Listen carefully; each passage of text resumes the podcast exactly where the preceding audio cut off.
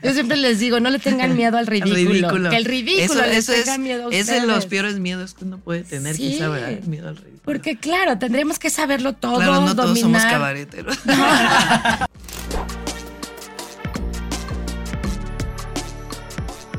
Hola, ¿cómo están? Estamos en una nueva edición del podcast. Y el día de hoy tenemos aquí a Nora Huerta de las Reinas Chulas, que espero que las hayan ido a ver porque es genial lo que hacen. Y tenemos tres jóvenes, jóvenes, jóvenes, jóvenes, ¿cómo se dice? Jovenus. Jóvenes. Jovenus. tres jóvenes que también hacen cabaret. Y pues les vamos a preguntar qué es eso del cabaret, porque nosotros nos imaginamos ta, ta, ta, ta, ta, ta, ta, algo así, ¿verdad? Sí. Pero no, este es una crítica política a- al status quo, a lo que ocurre, lo que representa la 4T.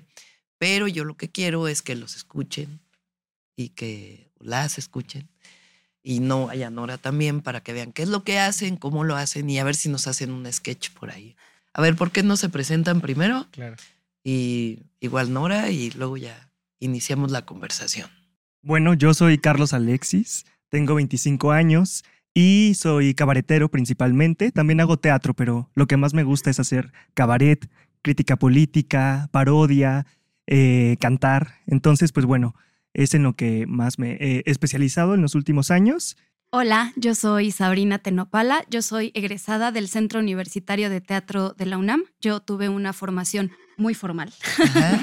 eh, muy clásica. Hay algo que llama del cabaret, pienso, es, es un llamado, es un llamado de vida y yo creo que el cabaret me, me eligió para, para explorar cosas que definitivamente pues en la escuela no tuve la oportunidad de explorar como el sentido del humor y como la posibilidad de reírme de mí misma y de hablar de cosas que me duelen y que me importan a través de, de la sátira política, de, del humor, de la música y bueno. Yo soy Edgar Sval, eh, tengo 22 años, yo soy egresado del Colegio de Literatura Dramática y Teatro. Estamos aquí las tres escuelas de teatro. Las tres. O Las sea, de la facultad de, de la facultad. filosofía. Exacto. Ándale. Y también encontré el cabaret como un lugar en el que me podía divertir y allá somos muchísimo más teóricos, Ajá. pero el cabaret me permite divertirme y hacer humor crítico y es increíble. Yo soy Nora Huerta, pertenezco a la compañía de Teatro Cabal Las Reinas Chulas, donde la maestra Ceci se ha dedicado por más de 25 años a formar chamaques cabareteros. Eh, nosotras iniciamos eh, trabajando principalmente con Jesús. Rodríguez, Ajá. quien fue nuestra maestra y de quien recibimos la estafeta del espacio. Él literalmente nos dijo, ahorita vengo, chicas, cuídenmelo. Y no ha regresado. Sí. Se Entonces, queda bueno, en San Miguel de Allende. Exacto, tener esta sede de trabajo pues nos obligó Y de senadora un tiempo. y, y de senadora un tiempo. Este asunto de la crítica social que tiene que ver con, desde mi punto de vista, como un análisis del poder, ¿no? El, el- el cabaret y la risa utilizadas para Es desacralizar. ¿no? para desacralizar lo, lo intocable, ¿no? Desde los moneros, que ahora les llaman muy caricaturistas, hasta el cabaret. Sí, sí, sí, es una... A ver, ¿y tú escribiste lo que están poniendo ahora? Ahora ellos, que son alumnos Ajá. de Ceci, escribimos un espectáculo que se llama Cabaret Patrio, Ajá. donde pues analizamos un poco las visiones conservadoras eh, de estos personajes que quieren volver al pasado, ¿no? Específicamente los gobiernos neoliberales. ¿Y dónde está como el asunto? En que, bueno, pues los gobiernos neoliberales proponen un asunto individualista, eh, chaleganismo, eh, ganido. ¿no? El- Exacto. el- la meritocracia. la meritocracia, el, el tú sí puedes, pero tienes que poder casi solo, en contraposición con el movimiento que, que propone la 4T del bienestar común, ¿no? Del bienestar social y que, bueno, pues a raíz del trabajo colectivo o con el esfuerzo del trabajo colectivo, pues que tiene muchos más frutos a lo individual y al cheganismo y a la meritocracia. Entonces, bueno, en general un poco, claro, todo eso con sentido del humor, entonces un maestro A ver, de platíquenos algo, está, algo, algo, algo así de, de- un sketch de lo que hace. Tercera llamada. Tercera llamada. ¡Comenzamos! Hay no sé qué ritmo trágico en la historia nacional que constantemente hace perder a los aptos en beneficio de los ineptos. Y es que, ¿saben qué? Esta tragedia comienza con Hidalgo. ¿Saben quién es Hidalgo? Claro. A ver, dime, muchachita. Hidalgo era un hombre muy sabio. Él hablaba muchos idiomas y además fue rector del Colegio de San Nicolás de Hidalgo. Ah, caramba, de verdad estos muchachos de ahora que se atreven a responderle, responderle a sus profesores. ¡Qué barbaridad! Pero ¿saben qué? Imagínense, imagínense cómo sería otra vida posible si regresaran por fin los gobiernos anteriores. ¡Ay! Y recuperar, recuperar aquellos años hermosos de oro. ¿Quieren ver cómo sería? No, no, no, no, no, no, no. A ver, no. ¿cómo es eso de tu aplicación? Es que de hecho estoy tomando un curso de ingeniería cuántica y física cuántica que ¿Qué, qué, qué? puede manipular el tiempo. ¿Quiere ver? A, a ver, a ver. Ay, ay, ay, ay, ay, ay, ay. Ay, buenas tardes, señorita. Mire, fíjese que vengo a cobrar lo de mi pensión. No, viejito, ya no hay pensiones. ¿Se acabaron desde cuándo? Aquí no vamos a estar manteniendo gente que no aporta nada útil a la sociedad. Y ya quítese de la fila que me está haciendo perder el tiempo. Ya, ya, ya, ya, ya, ya, ya, ya, ya, ya, ya, ya. Regresan al tiempo. No, ¿saben qué, muchachos? Yo creo que eso de la privatización de los bienes como que no, no, no estuvo del todo No, bien, ¿eh? no, no. Este, váyanse a sus casas y, y tengo que pensar una serie de cosas y nos vemos mañana. Eh, se acabó la clase. Entonces yo creo que ya le cayó el 20. ¿El 20? A ver. Si le va mal a uno, nos Les va muy mal a todos. Si le va mal a todos, Te irá muy mal a ti, a ti, a ti. Es que la democracia a muchos no les hace gracia y es que te quieren obligar a preguntar que si no te informas bien todo es una desgracia. La democracia nos enseña todo a cuestionar la libertad de ser y también para decir nuestro derecho al voto y también a decidir nuestra casa, nuestro cuerpo, nuestro pueblo, nuestra tierra. Esta es la revolución y pobre del que no se entera. Nos han robado mucho, ni el robo les alcanza. No se roban la risa ni tampoco la esperanza. Acá sabemos que pueblo que persevera alcanza. Estamos en la lucha. Me cae, me cansa, gansa. Si le va bien a uno, nos va muy bien a todos. Si le va bien a todos. Te irá muy bien a ti, y a ti, a ti, a ti, a ti, a ti, a ti, a ti, a ti, a ti, a ti, a ti, a Me ti, estoy a ti, sintiendo a ti. medio mal. Sofía, Sofía. Maestro, Me estoy sintiendo medio mal. ¿Saben qué? Nos vemos mañana.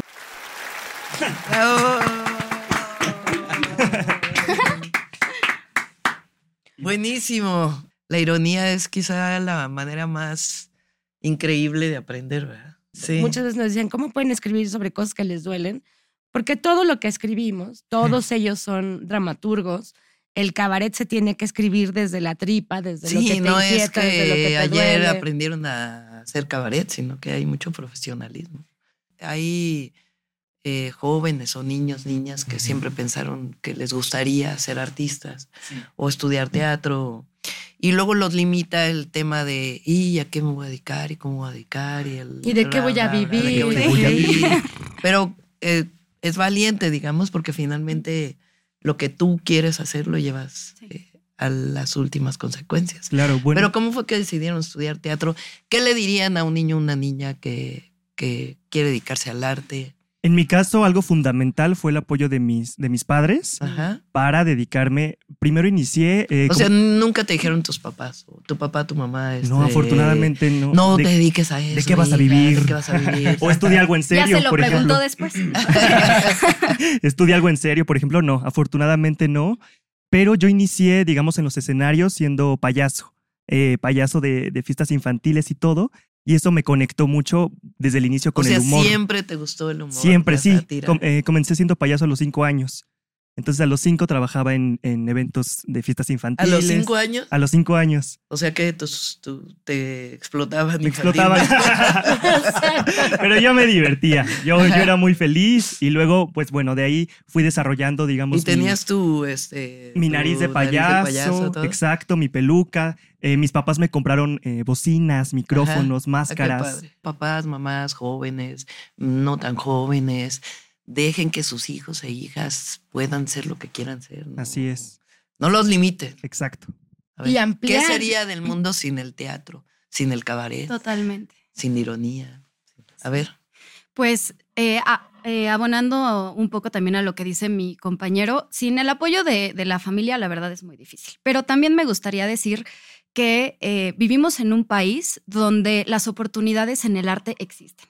Ya lo mencionó mi compañero, yo también soy egresada del CEDART, pero de Morelia, del Miguel Bernal Jiménez, y yo creo que sin la posibilidad de estudiar en un lugar que cree en el arte, sería muy difícil tener artistas en este país. Eh, después entré a la UNAM y bueno, eh, estudiar en, en, la UNAM arte es, es un asunto pues de, una, de un compromiso y de una responsabilidad social importante, porque el pueblo es quien paga nuestros estudios. Claro. Entonces nosotras, nosotros y nosotros tenemos pues una, una responsabilidad que hay que cumplir. Y en mi caso particular, honestamente estaba un poco cansada de estas formas cerradas y un ¿no? Un poco del teatro solemne, del teatro que no es capaz de reírse de sí mismo, del teatro que pone problemáticas sociales a partir de la ficción, pero que en realidad no las toca, que dice el personaje Bueno, habla eso es por en mí. todo, ¿no? ¿no? En la vida cotidiana también uno luego se cansa de lo solemne. Sí, que es, es como esta gran metáfora, Sí. ¿no? De, de la incapacidad de reírnos de nosotros y de nosotras, que toda mi formación fue maravillosa y yo la voy a agradecer toda la vida. Pero eso ahora sirve para algo más, que no es solo mi ego, como aparecer en el escenario y contar Lucir grandes tus claro, talentos. ¿no? Y llorar, claro que me la sé, ¿no? De llorar en el escenario y lo disfruto muchísimo. A ver, Eres llora. actriz, a ver, llora. Pero ahora prefiero como, a ver, hazme reír, ¿no? O a ver, Eso es más complejo, Ahí Uy, está el Es tema. más complejo. mucho más complejo. Ahí está el tema. Y me parece muy importante eh, Hay que para traer todas. como un, algo que te nazca. ¿no? Porque además no- no hablamos de un humor crítico. Claro. No es el te- no es el humor que se hace en la televisión. Y, ¿sabes? Trabajar haciendo humor crítico es de las cosas más, Más difíciles. cierto. El- aquí el humor sí es cosa seria, porque hay que pensar cómo abordar una problemática. Debían de hacer uno sobre las redes sociales y las fake news. Ah, sí, sí, Ay. claro que, que hay. Ay, y, y pues nada, Ay. me gustaría invitar a las juventudes justamente a, pues a que seamos muy críticas también y a que nos informemos y a que no nos dejemos llevar solamente por nuestros impulsos o una sola idea, ¿no? Que existe la pluralidad, que existen em, las contradicciones, que existe la complejidad en, en el mundo en el que vivimos, en el país en el que vivimos y que hay que participar de ello desde nuestras trincheras. Porque además es muy lindo que el cabaret puede utilizar distintos lenguajes artísticos. Entonces se puede mezclar eh, un espacio documental con un espacio ficticio, con el clown, con la música, con las artes plásticas. Carlos Alexis tiene un talento para diseñar vestuarios exóticos. O sea, uno de ellos trae una pierna, en- el sombrero que usa es una pierna con un tacón. Muchos espacios, yo creo que faltan más. Ah, sí, Ah, sí, claro. definitivamente. Porque sí hay. Es una élite, pues, la que puede entrar. Yo tuve la oportunidad de estudiar o de tener acceso a actividades artísticas de niña. No me dediqué a eso, pero eh, yo siento que me formaron, ¿no? Hace poco tuve una conversación con mi hijo que es artista, artista plástico, y, y platicábamos de eso, ¿no? El acceso desde la primaria eh, Sí. para poder, el- la posibilidad de tener acceso a alguna actividad artística te desarrolla la mente, te abre el espacio a, a formas de expresión que de otra manera no tendrías, ¿no? Entonces yo creo que todavía hay que abrir más escuelas de arte. eh, darle a los niños la oportunidad de bailar, de cantar, de sonar un instrumento, de disfrutar de su cuerpo. Además, como dices, despierta la imaginación, eh, da seguridad, te hace pensar los problemas desde otra manera. Es decir, hay un pensamiento Claro. crítico que se pone en acción. Eh, yo pienso que hay mucho de nuestra cultura, ¿no? Que está relacionada con eso. Sí. Ah, el chiste es que eso no represente un- una agresión a nadie, ¿no? Porque también, Por supuesto. eh, digamos, una, una agresión individual de una persona a otra, ¿no? Sino que realmente sea un cuestionamiento de lo que estamos viviendo o de lo que vivíamos o hacia dónde vamos. Claro, porque además la televisión durante muchos años nos mostró un humor misógino, También. Machista. Clasista. Sí. Entonces, pues bueno, algo también padrísimo del cabaret es ir eh, erradicando todo este humor Claro. y mostrar la o- romper otra todo ese posibilidad. estereotipo que de alguna manera Otras se posibilidades. nos fue inculcando. Poder hacer resistencia desde la risa es uno de los regalos más bellos y creo que por eso somos Claro. cabareteros y cabareteras, Qué porque reír, cantar, y además es un gozo. A hacer el ridículo en el escenario para que otros se rían. Yo siempre les digo, no le tengan miedo al ridículo. Ridículo. Que el ridículo Eso, les eso es, tenga miedo a es de los ustedes. peores miedos que uno puede tener, Sí. quizá, ¿verdad? El miedo al ridículo. Porque claro, tendríamos que saberlo todo, claro, no todos somos dominar. cabareteros. Pero todos llevamos un cabaretero dentro que podemos Eso explotar. sí, Entonces, eso sí. Y es perderle el miedo Claro. al, al escenario, a la palabra, a las ideas, a la acción. Y ahora vamos a la sección de cajita de preguntas sorpresa. ¿Qué canción no puedes evitar bailar cuando la escuchas? Yo creo que Suavecito de Laura León. Yo también lo pensé. Sí, sí, sí. Voy a sonar bailar. y ya el cuerpo empieza a bailar. voy a bailar suavecito. Suavecito, suavecito. Si pudieras intercambiar vidas con alguien por un día, ¿con quién sería? Ay, yo creo que con el Prezi, la verdad. Ah, sí. La verdad, quiero su cama de Palacio Nacional. No, debe ser difícil. ¿Cuál sería el título de tu película biográfica? A ver, Nora. De mi película, hace rato no, eh, no sé, yo creo que tendría que ser como Nora, la sufridora. Así como de, me das miedo, Teresa, ¿no? ¿Te Gracias. ¿Te ¿Otra acuerdas de? Tiresias, me das miedo, Tiresias. Una más. ¿Té o café? Esto está muy fácil. Ah, Ah. café. Café. Los cabareteros necesitamos café, Café, vivimos café. de... no solo de los noche. cabareteros, Trabajamos de también. noche, y medio vivimos de día. ¿Playa o montaña? Playa. Playa. ¿Ustedes? Ay, sí. Si pudieras tener una cena con cualquier persona viva o fallecida, ¿quién sería? Yo con Chabela Vargas. Ah, ¿Te imaginas? Frida a decir con Kahlo. Chabelo. Con Chabelo. Una Pasa la catafixia. catafixia. Sí. Me encantaría ver a Chabelo vivo. No extraño. No, Ay. Chabela Vargas, Frida Sí. Kahlo. Sí, me encantaría. Tina Modotti, o sea. Bueno, Tina Modotti sí. Mm. Ella sí era revolucionaria en todos Ujú. sentidos. Exacto. Sí. Les recomiendo el libro de Tina Modotti. De Elena. Sí, Sí. es buenísimo. Muy bello. Bueno, pues muchas gracias. Gracias a ustedes por estar aquí. Em, ¿Qué vamos a hacer? Vamos a ir un día a, allá donde se presenten. ¿Qué les parece? Vamos Con al vicio. podcast. Que lo Vamos al sigan. vicio. Sí, Sí. Que lo sigan en redes sociales. Síganos en redes sociales. A ver, tus redes. Eh, Sabrina Tenopala en todas las redes sociales. Edgar Sval en igual Twitter, TikTok.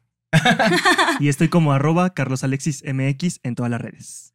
Ahí nos vemos. jóvenes brillantes, jóvenes Yeah. mexicanos y mexicanas que hacen eh, cabaret para despertar conciencias. Gracias, Nora. Muchas gracias, doctora. Felicidades a todas las reinas chulas que les queremos Muchas tanto. gracias. Claudia Sheinbaum, presidenta. Por la candidatura de Morena.